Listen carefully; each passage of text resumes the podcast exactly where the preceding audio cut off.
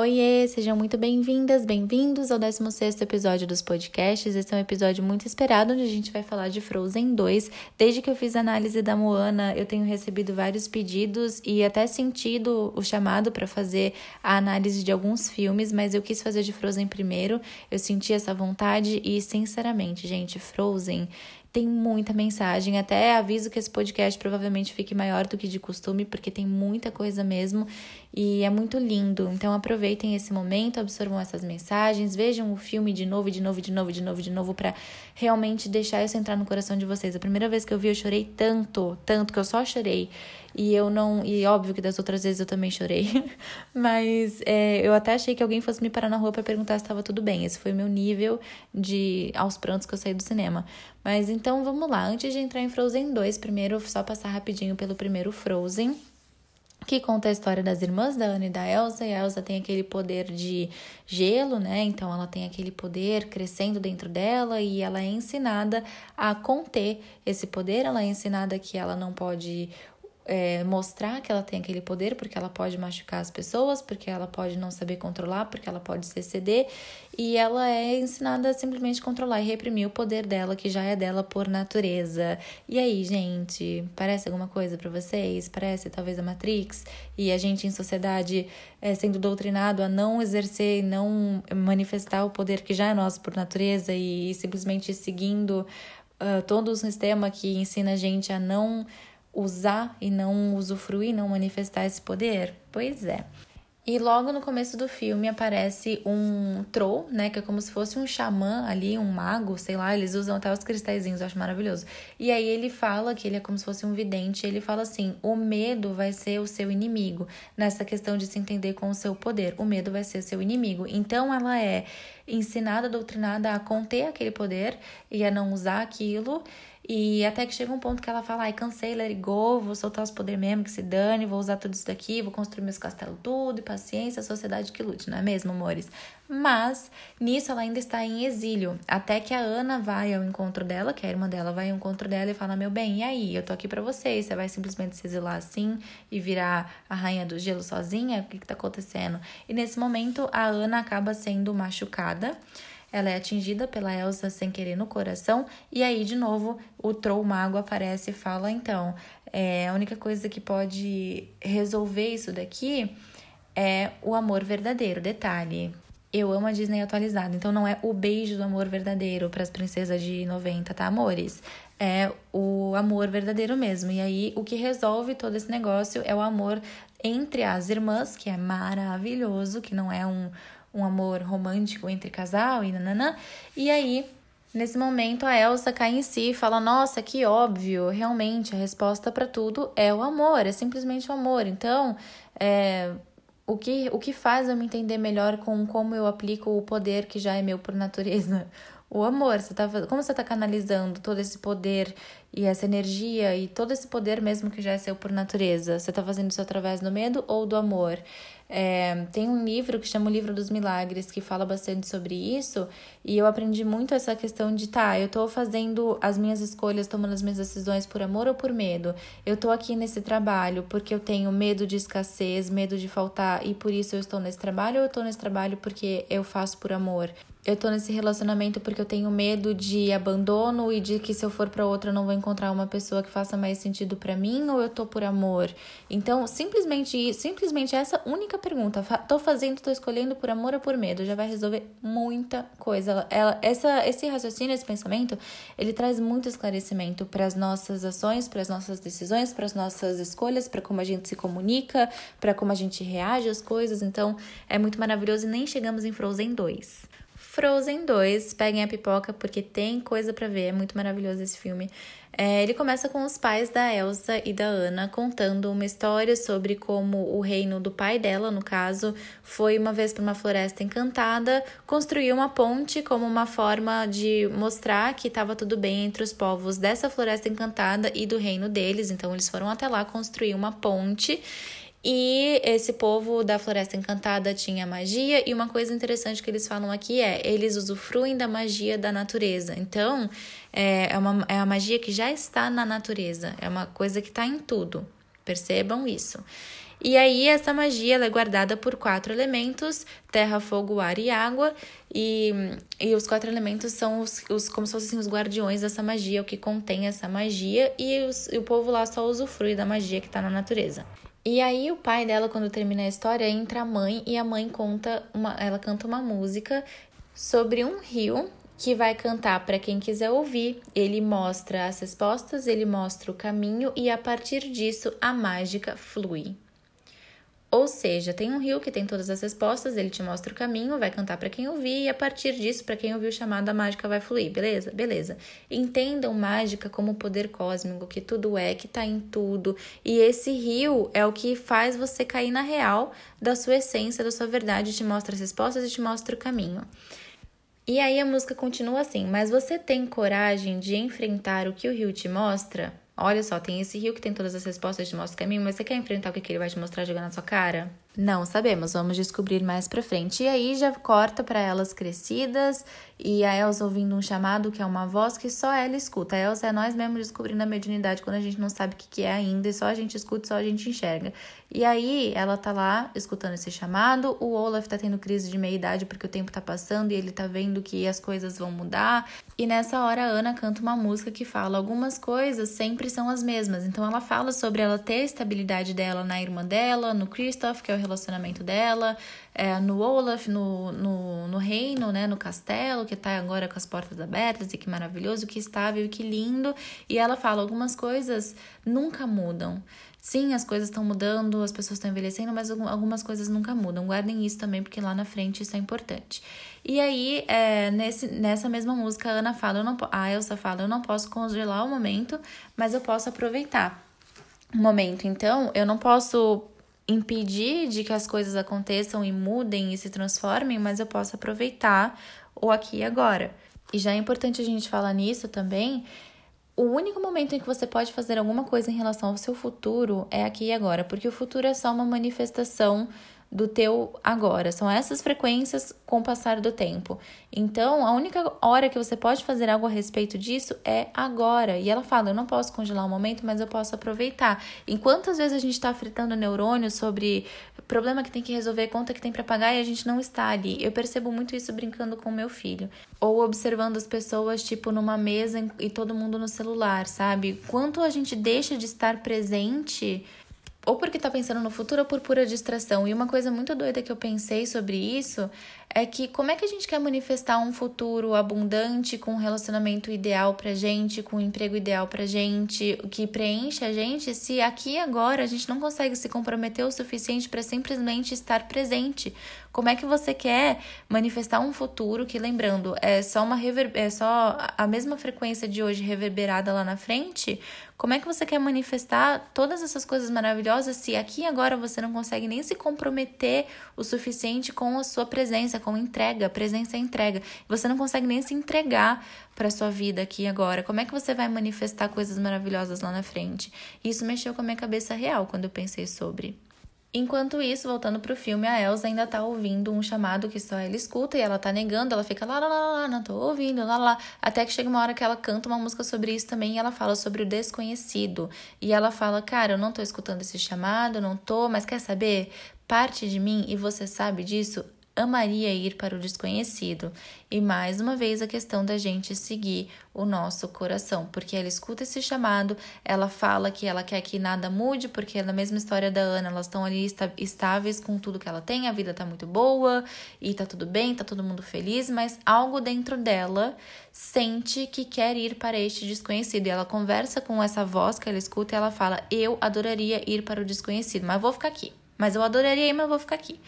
Só que aí, neste momento, ela acorda aqueles quatro espíritos da floresta encantada.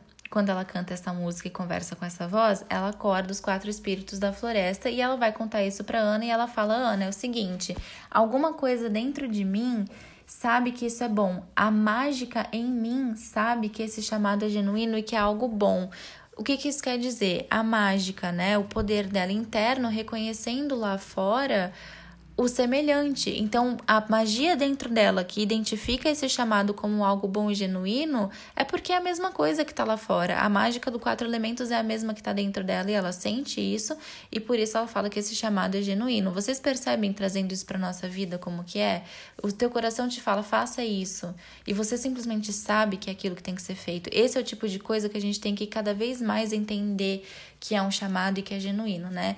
E, e fala bastante sobre isso esse filme. Mas aí, como ela acordou esses espíritos da floresta, o reino delas começa a dar treta, caos, confusão, as coisas começam a despencar, começa a dar tudo errado, as coisas começam a cair aos pedaços, a se desfazer, e aí elas buscam o auxílio daquele troll do primeiro filme, que é como se fosse um chamazão assim, e ele vem e diz assim: Bom, a verdade precisa ser encontrada. A verdade sobre, no caso, a ancestralidade daquela história que o pai da Elsa estava contando, que tem a ver com essa floresta encantada, porque esses elementos todos são daquela floresta, lembrem.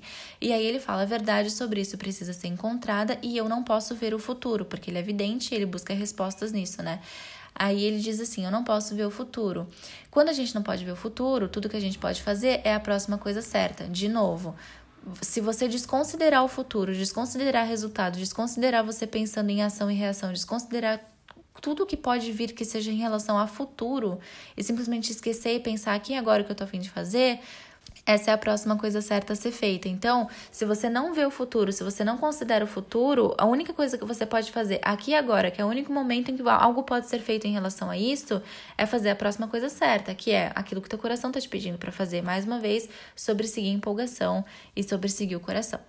A partir disso, todo o filme desenrola é, em torno da Elsa indo atrás dessa verdade para salvar o reino dela e ela vai tentar descobrir, entender essas questões dessa floresta, dessa ancestralidade dela.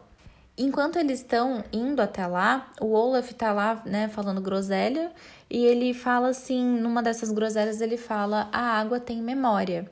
E isso, no decorrer do filme, é usado para é, para desvendar alguns mistérios e para e como meio de insights e descobertas e tal, essa questão da água ter memória. E isso tem muito a ver com o nosso DNA, e Frozen 2 mostra as realidades paralelas de um jeito muito ilustrado e claro, e é perfeito. Mas e isso aqui é só um, um insight sobre isso. Mais pra frente eu vou explicar essa questão da realidade paralela. Mas, é, quando ele fala assim, a água tem memória tem muito a ver com o nosso DNA, porque ele fala assim, ela, ela traz tudo que a gente traz e as gerações antes de nós. Então, o nosso DNA, ele traz tudo que a gente traz e os nossos ancestrais e as nossas realidades paralelas. O teu DNA tem registro da Idade Média, da Grécia Antiga, da tua vida de cigano. E saindo da linha do tempo, o teu DNA também traz as questões relacionadas às outras dimensões. Quando a gente trabalha ativação de DNA, nada mais é do que trazer para o seu código, para o seu DNA, para o código genético mesmo, as questões que você já trabalha em outras dimensões. A gente puxa para cá e mexe no seu código aqui. Então, tem muito a ver isso também. Independentemente de linha do tempo, de ser ancestral ou se é outra dimensão, o seu DNA traz esses registros e traz também essa sabedoria, que é uma coisa que eu tenho trabalhado bastante ultimamente nos trabalhos coletivos. Outro insight legal do Olaf, meio que na mesma, no mesmo momento assim do filme, um pouquinho depois, ele tá lá com a crise existencial dele em relação ao tempo, que o tempo tá passando, e ele tá lá desabafando com as crianças dessa tribo, dessa floresta encantada, quando eles chegam lá. E aí ele conversando com as crianças, ele fala: "Cara, as crianças sabem muito o que fazer, elas sabem o que elas fazem". E na verdade, gente, o que é uma criança? Ela só faz o que ela quer fazer.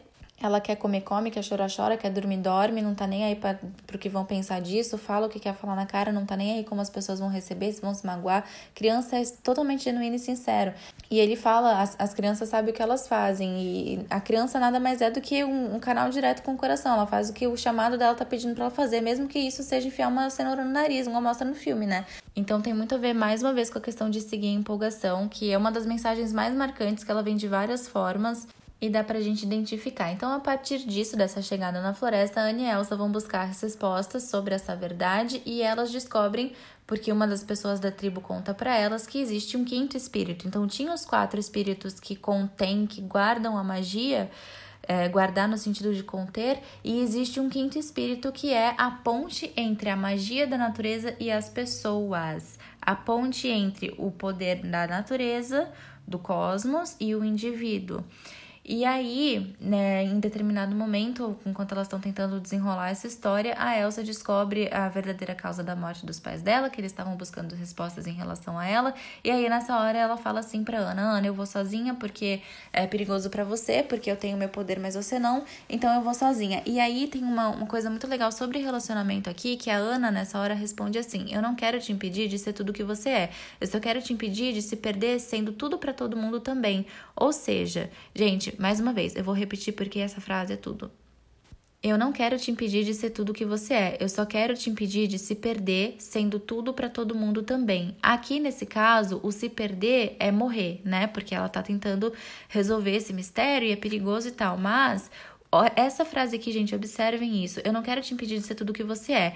E quantas vezes a gente deixa de ser quem a gente é porque a gente tem medo de como o outro vai receber a nossa verdade. Então a gente se comporta de um jeito diferente, se veste de um jeito diferente, trabalha numa coisa diferente, porque os pais vão receber de uma forma, porque o companheiro ou a companheira vai receber de uma forma, porque a sociedade vai receber de outra forma. E aí a gente vai aos pouquinhos se perdendo tentando ser tudo para todo mundo também. Então essa frase aqui eu achei maravilhosa. Depois tem outro insight sobre relacionamento mais para frente, mas esse aqui esse aqui é um dos dois sobre relacionamento que eu achei muito muito poderoso.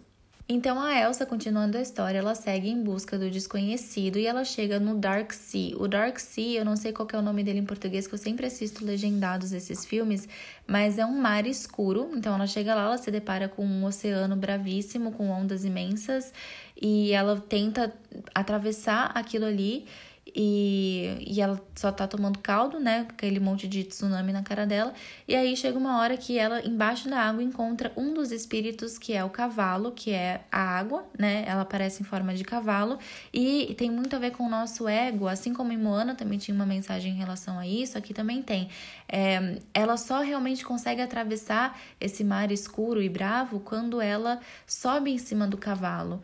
E aí eles começam a agir como um em busca do propósito, em busca da essência. Então, considerem que o cavalo é o nosso ego. A gente é ensinado até por vários veículos, várias pessoas da espiritualidade, que a gente tem que domar o nosso ego, que a gente tem que reprimir o nosso ego, que a gente tem que calar o nosso ego, que a gente tem que falar mais alto que o nosso ego. Gente, pelo amor de Deus, mais uma vez eu vou falar isso. Ego é pra gente abraçar com amor e respeito. O ego, ele só te mostra o caminho que o teu espírito quer traçar. E ele te mostra isso de um jeito que às vezes a gente a gente não tem consciência para entender, para compreender, mas ele tá só ali servindo de bússola. Então, ego não é para brigar e reprimir, ego é para abraçar e falar: "Eu entendi a mensagem, vamos junto", que é quando ela sobe no cavalo e aí sim ela consegue atravessar aquele mar escuro. Então, ego é o parceiro de jornada da gente. Ele que vai mostrar, ó, esse seu medo de abandono aqui é para você aprender liberdade de expressão. Esse seu medo de não sei o que lá é para você aprender tal coisa. É isso que é assim que funciona o ego. O ego é um parceiro, gente.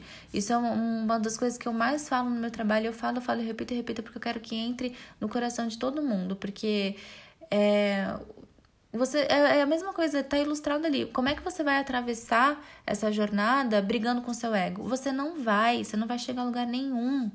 Porque você tá aqui encarnado porque você precisa dele, senão você não tava. Se você não precisasse dele e dos insights que ele, tá, que ele traz do caminho que ele te mostra, você não precisaria. Você tava em outro lugar que não precisasse de ego. Se você tá aqui é para usufruir dele, não é pra brigar com ele, xingar ele varrer ele pra baixo do tapete falar droga de ego. Não. E pisar nele cuspir na cara dele. Por favor, amem seus egos e abracem, respeitem e tratem com amor.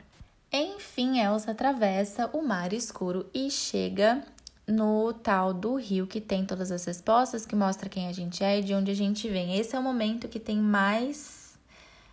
Meu Deus do céu, nem sei dizer. Porque é tanto insight, é tanta coisa. Para começar, ela chega lá nesse rio que tem todas as respostas e que mostra quem você é, e que te mostra o caminho e que é a sua essência e que joga tudo isso na sua cara, ela chega lá e ela fala isso é familiar, isso é um reencontro, e ela começa a conversar com esse quinto espírito, que é uma ponte entre a magia da natureza e o indivíduo, e ela fala: se mostra, se mostra.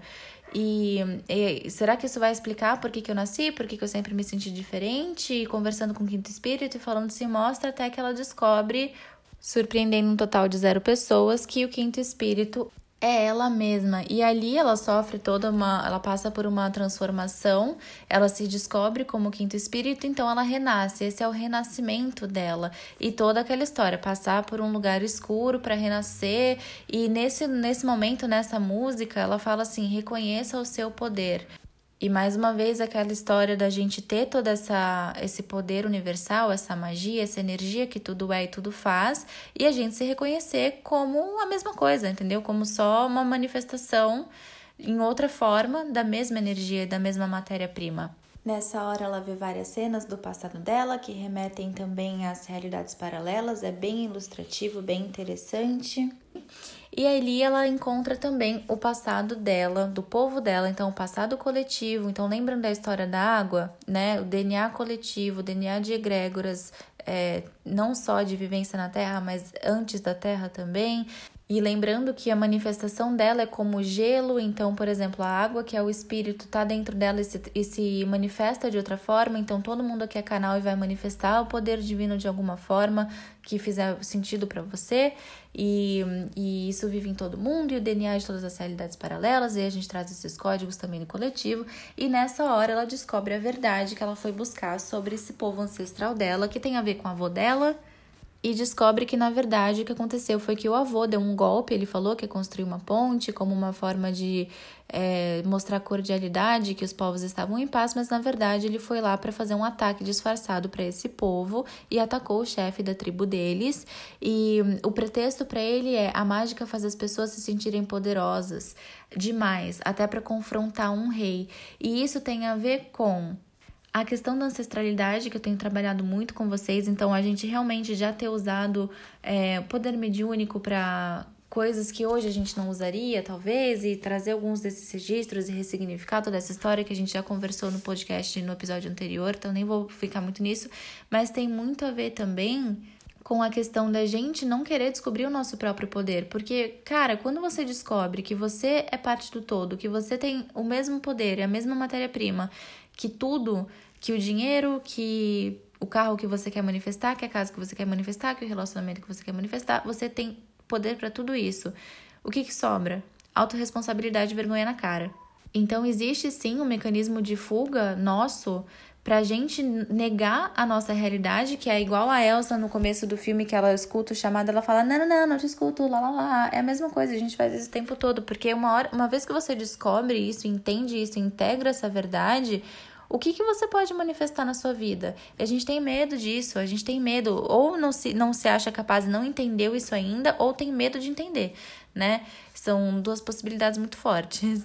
Mas então tem tudo a ver com isso também e traz uma super, super, super, super ideia de Matrix, porque o reino dela, que começou a cair aos pedaços, ele estava todo feito numa estrutura que libertando a verdade, essa estrutura iria ruir, porque essa ponte que construíram, que os ancestrais construíram para o reino dela, essa ponte era uma barragem e com a estrutura, a ponte é, que era essa forma de libertar a verdade, é, seria destruir essa ponte. Com essa ponte destruída e eles libertos da verdade, a água iria invadir e derrubar o reino dela. Vamos analisar isso com mais carinho. Tudo, toda a estrutura delas, o castelo, o reino delas, tudo o que elas conheciam como estrutura e base estava construído num lugar onde, com a verdade liberta, seria destruído. Então, uma vez que você derruba aquela barragem, a água invade, toda a estrutura acabou, não tem estrutura. E isso, o que é a Matrix? É a gente numa teia, numa estrutura que a gente entende como aquilo é a nossa verdade, uma vez que a verdade é liberta, tudo cai, tudo que a gente pensa que é, tudo que a gente fala sobre nós, você apresenta para alguém, eu sou uma mulher, mãe de tal, companheira de tal, o meu trabalho é tal, eu faço tal coisa na sociedade, tira tudo isso, que é a Matrix. E aí? toda a tua estrutura ruiu. Então, libertando, libertando a verdade, né, soltando a verdade, tudo que você conhece como estrutura vai embora, não tem mais. E isso aí é a parte da Ana, né? Teve a crise existencial da Elsa, agora tem a crise existencial da Ana, que nessa hora ela que tem que tomar essa decisão e ela sabe que é uma decisão que vai fazer tudo o que ela conhece como estrutura simplesmente desaparecer. Então, tudo aquilo que no começo ela falava, as coisas nunca mudam, as coisas nunca mudam, algumas coisas são permanentes, tudo que ela conhecia como estrutura e permanente ia embora com a decisão dela de destruir a barragem. E aí ela se vê num lugar escuro e é, foi uma das horas que eu mais chorei, que ela se vê nesse lugar escuro e ela fala assim: Oi, escuridão, eu te vejo. Que é aquela questão da gente olhar realmente para o nosso ego e para as sombras que ele traz e olhar para ele com amor e falar: tá bom, eu te vejo, o que, que você quer me mostrar? E não por acaso, nesse lugar escuro tinha um foco de luz, né? Que é aquilo. A tua sombra, ela vem para te mostrar onde é que tá a tua luz. É só isso, ela vem te mostrar o caminho para você se reconectar com a sua essência. Então, nessa música ela fala assim: "Oi, escuridão, eu te vejo, eu não faço ideia do que fazer porque todas as minhas estruturas estão ruindo e quando eu não sei o que fazer, aqui e agora eu só posso fazer a próxima coisa certa a ser feita. Ou seja, se eu não faço a menor ideia do que fazer, e eu tô sem as minhas estruturas, sem o que me dava base e toda a minha ideia de futuro também eu não faço a menor ideia do que vai acontecer. A única coisa que eu posso fazer aqui agora é o que meu coração entende e aceita como certo a ser feito, é a próxima coisa certa a fazer. E aí ela vai lá e destrói as barragens. Maravilhosa. E aí ela fala que nada vai ser como antes, e nessa hora aparece o Christoph para ajudar a salvar ela, que é o mozão dela. E é muito legal nessa parte que ele tava o filme inteiro tentando pedir ela em casamento, e nessa hora do perrengue ele aparece e fala: O que você precisa? Mesmo que o que ela precisa seja jogar um monte de pedra numa barragem que vai destruir a casa e o castelo e o reino dela. Ele fala: Tá bom, é isso, então é isso, então vamos lá. Isso, de novo, é o que eu falei para vocês, o segundo insight de relacionamento saudável maravilhoso de Frozen 2, é esse que ele aparece lá e fala: tá bom, é isso aqui que você quer fazer? Eu não tô entendendo nada, não faz o menor sentido para mim, mas é isso aqui que você quer fazer, esse aqui é o seu chamado, então vamos. Mais uma vez, Frozen mostrando pra gente como que são os relacionamentos saudáveis na cara das princesas dos anos 90, tudo. E ainda por cima ele fala assim: o meu amor não é frágil, então tá, amor, e se seu mozão não topar com você destruir as barragens que vai botar todo o teu reino abaixo, tá errado. Escolhe melhor a próxima. Enfim, eles, eles destroem lá as barragens e aí realmente a água sai destruindo tudo, mas aí a Elsa sai correndo, consegue salvar o reino dela mais uma vez com o auxílio do cavalo, né? Então, mais uma vez esse simbolismo. E aí elas se encontram, a Ana e a Elsa se encontram e elas, as duas passaram pela, pela, pelo renascimento, tanto a Ana como a Elsa. E o renascimento da Ana foi a questão de perder as estruturas e de se permitir perder as estruturas e de lá dar a marretada e destruir as barragens. O Olaf também aparece e fala que a única coisa permanente é o amor, então tem mais essa mensagem. E aí elas têm uma conversa onde a Ana fala assim: "Ah, então você é o quinto espírito, você é a ponte entre a magia e as pessoas, né? O todo e o indivíduo. E aí elas falam também sobre como as terras, né, os povos, as pessoas se uniram através do amor, que é sempre uma mensagem de amor universal também. E aí a Elsa sai cavalgando, cavalgane em direção à luz no final também, que é um simbolismo bem legal que ela sai em direção à luz e aparece ela num cavalo em liberdade, cavalgando em união com os espíritos, porque o cavalo é um, um dos espíritos e ele tá em terra com ela congelado, então é uma é uma forma de mostrar como ela manifesta o poder dela no mundo, né? Então, lembrando, todo mundo aqui é canal e todo mundo tem esse poder interno e esse potencial, e a gente tem a nossa forma de colocar isso no mundo.